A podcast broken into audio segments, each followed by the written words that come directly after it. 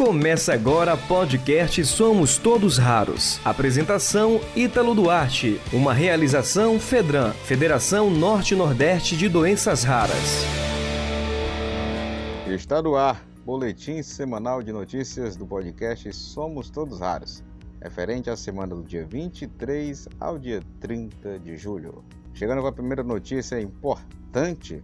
Após descobrir doença rara do filho, empresário convence farmacêutica japonesa a testar novo medicamento no Brasil.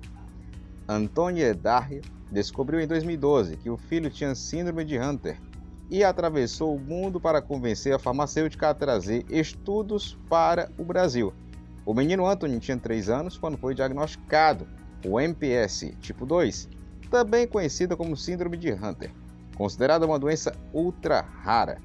Segundo recente publicação de um grupo de pesquisadores do sul do país, no Brasil, cerca de 500 casos foram diagnosticados entre os anos de 1982 a 2019.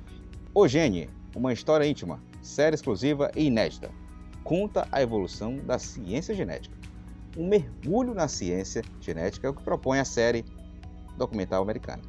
O Gene, uma história íntima, disponibilizada com exclusividade no Brasil pelo Portão a plataforma de streaming do Curta, dividida em quatro episódios. A produção combina ciência e fatos históricos relevantes que marcaram os estudos sobre o gênio e traz ainda relatos pessoais, comoventes de indivíduos que dependem da evolução tecnológica para sobreviver. Produzida pela rede de televisão PBS, a série leva a discussão ética em todos os limites de pesquisa científica e o uso de patentes 13 milhões de brasileiros têm doenças raras e precisam de remédios especiais. Segundo a OMS, Organização Mundial da Saúde, doenças raras são aquelas que afetam até 65 pessoas em cada 100 mil indivíduos. E na última pesquisa da Interpharma, foi estimado que existem 13 milhões de brasileiros que são portadores de alguma doença rara e que, portanto, necessitam de tratamento com uso de medicamentos especiais. Esses medicamentos considerados especiais são aqueles que são desenvolvidos com alta tecnologia desde a sua criação até o seu processo de produção. E por conta dessa pesquisa de alta complexidade, que acontece em grandes laboratórios internacionais, esses medicamentos acabam chegando no Brasil com um valor tão elevado, que são popularmente conhecidos como medicamentos de alto custo. Geralmente são usados em tratamento complexos, quando as terapias comuns não surtiram efeitos esperados. Mas o grande problema está em encontrar esses medicamentos, já que é quase impossível que farmácias locais e de bairros os tenham. Isso acontece porque essa categoria medicamentosa exige, junto à Anvisa e outros órgãos regulamentadores, que a farmácia tenha certificações para armazenamento, entrega e algumas vezes até aplicações do mesmo. SUS disponibiliza novas opções de tratamento para pacientes tipo A.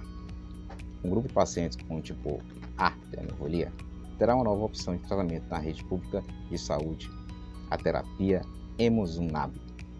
O Ministério da Saúde finalizará as tratativas para o fornecimento dos medicamentos, em continuidade da decisão de incorporar a indicação do SUS, publicada pelo secretário de Ciência, Tecnologia, Inovação e Insumos Estratégicos em Saúde no Diário Oficial da União. O caso do Viagra pode ajudar na busca ou tratamento de doença rara, disse o criador.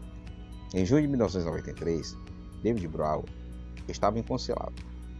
Já havia oito anos em que se desenvolvia uma droga para tratar a angina, mas testes clínicos iniciais mostravam que não havia efeito o bastante para transformar o remédio em um sucesso comercial. A Pfizer, sua empregadora, lhe deu três meses para virar o jogo. Algumas semanas depois, Brown recebeu notícias incomuns sobre um grupo de homens do país de Gales envolvidos em um teste do fármaco. Eles estavam tendo mais ereções que o comum percebemos que tinha um potencial arrasa quarteirões em mãos. A Faz alterou sua testagem para se focar em disfunção erétil. Ele foi de morte ao item número 1 um dos portfólios no espaço de duas semanas, diz Brown. Aprovado nos Estados Unidos em 1998, a venda do Viagra supera 400 milhões de dólares apenas em seus três primeiros meses. Brown agora quer repetir o feito e encontrar novos tratamentos para doenças raras com o seu staff. Fundada em 2014 com Tim Williams, a empresa com sede em Cambridge, Inglaterra, usa inteligência artificial para identificar fármacos existentes que já tenham passado por testes clínicos e reformulá-los para o combate a quadro de saúde dos raros. Mais de 400 milhões de pessoas ao redor do mundo vivem com doenças dessas. Mas, já que cada um afeta um grupo pequeno de pessoas, laboratórios farmacêuticos não têm um incentivo financeiro para desenvolver novos tratamentos. O teste genético rastreia precocemente 320 doenças graves e tratáveis pela saliva do bebê. A chegada de um recém-nascido na família desencadeia novas emoções e preocupações, entre elas a saúde de um bebê.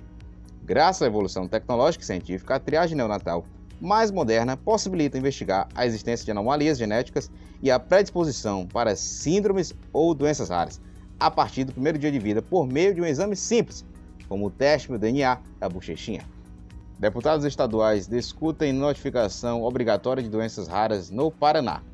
Está em tramitação na Assembleia Legislativa do Paraná um projeto de lei que é de autoria do deputado Michel Caputo, do PSDB, que prevê a notificação obrigatória de casos suspeitos ou confirmados de pessoas com doenças raras, no âmbito do SUS. De acordo com a Organização Mundial da Saúde, a OMS, em 22 de outubro de 2015, o Paraná aprovou a Lei 18.596, que instituiu uma política estadual de doenças raras. No entanto, para Caputo, para que de fato a lei possa ser implementada com sucesso, é essencial que se saiba os números exatos de portadores de doenças raras no estado, o que não é conhecido atualmente com precisão.